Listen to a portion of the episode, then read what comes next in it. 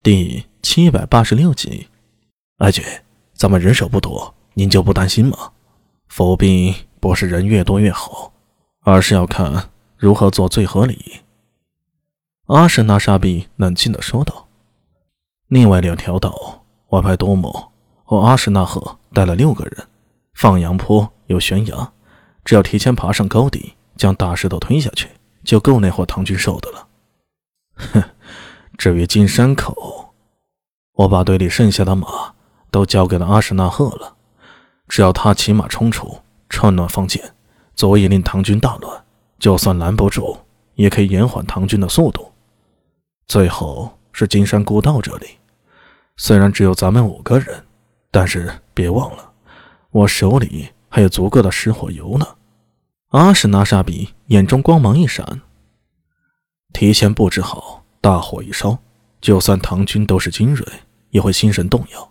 到时候我们趁乱杀出，赢定了。是。手下的狼卫舔了舔干裂的唇，眼里露出兴奋的光芒。时间一分一秒的过去，在唐军斥候和狼卫都看不见彼此的情况下，双方各自算计着，就像是闭着眼在下盲棋。究竟谁更高明，棋力更胜一筹，有待中盘。大龙绞杀在一起，方才知道。天空阴沉下来，不知何时又飘下了雪花。苏大为紧了紧身上的棉衣，一抬头就看到身边的阿什纳赫鲁。他那张脸上阴云密布，脸颊上的咬肌都凸显出来了。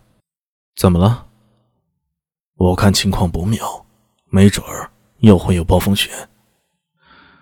真有暴风雪，我们难过，那会儿突厥狼尾会更难过。我们还有马，有充足的干粮。他们就算饿了，他们饿了只能吃冰雪了。你说的是。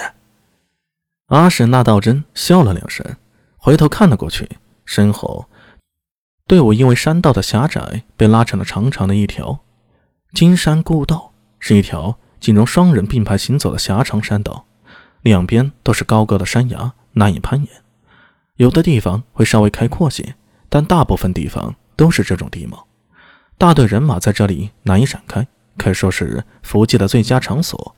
当然，熟悉地形的唐军也是知道这些的，所以前进的路上十分小心。远处的山坡悄然趴伏着数名突厥狼卫，山崖虽然陡峭，但是难不住他们。在阿什纳沙比的带领下，五人已经全部爬上了旁边的大岩石了，下方已经掩埋好了石火油。只等那伙唐军接近，把预备的火把点燃扔下去，便可大功告成。按阿什纳沙比的计算，大火一起，在熄灭之前，人和马都过不去的。到时候自己把山势往下一推，再放光手里的剑，至少会有一半的唐军躺下。石火油可以燃烧半个时辰，自己有充足的时间可以从容的退走。想必这个时候，其他两条路上的伏兵情况也差不多。不论这伙唐军走到哪条路，都注定逃不开陷阱和伏击。就在这时候，身后的一名突厥狼卫低声道：“阿锦，情况有些不对。啊，这伙唐军的人数好像比预料的要多。”阿什纳沙比轻重一惊，凝神看去，大略一数，喃喃道：“至少四十多人。难道他们没分兵？”阿米，这么多人拉这么长的线，按兵书上说，这叫一字长蛇阵。我觉得在这种狭隘的地貌有些危险啊。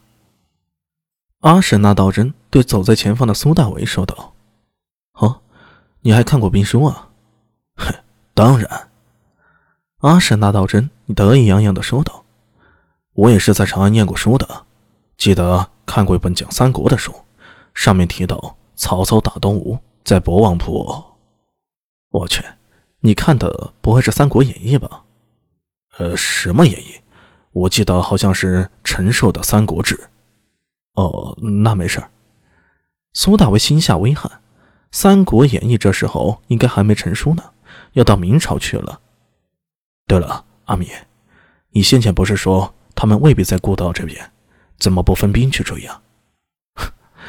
阿山大道真，我跟你说。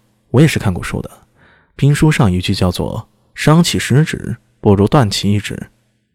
苏大伟耸了耸肩膀。敌人本来就狡猾，与其分兵，不如集中一路。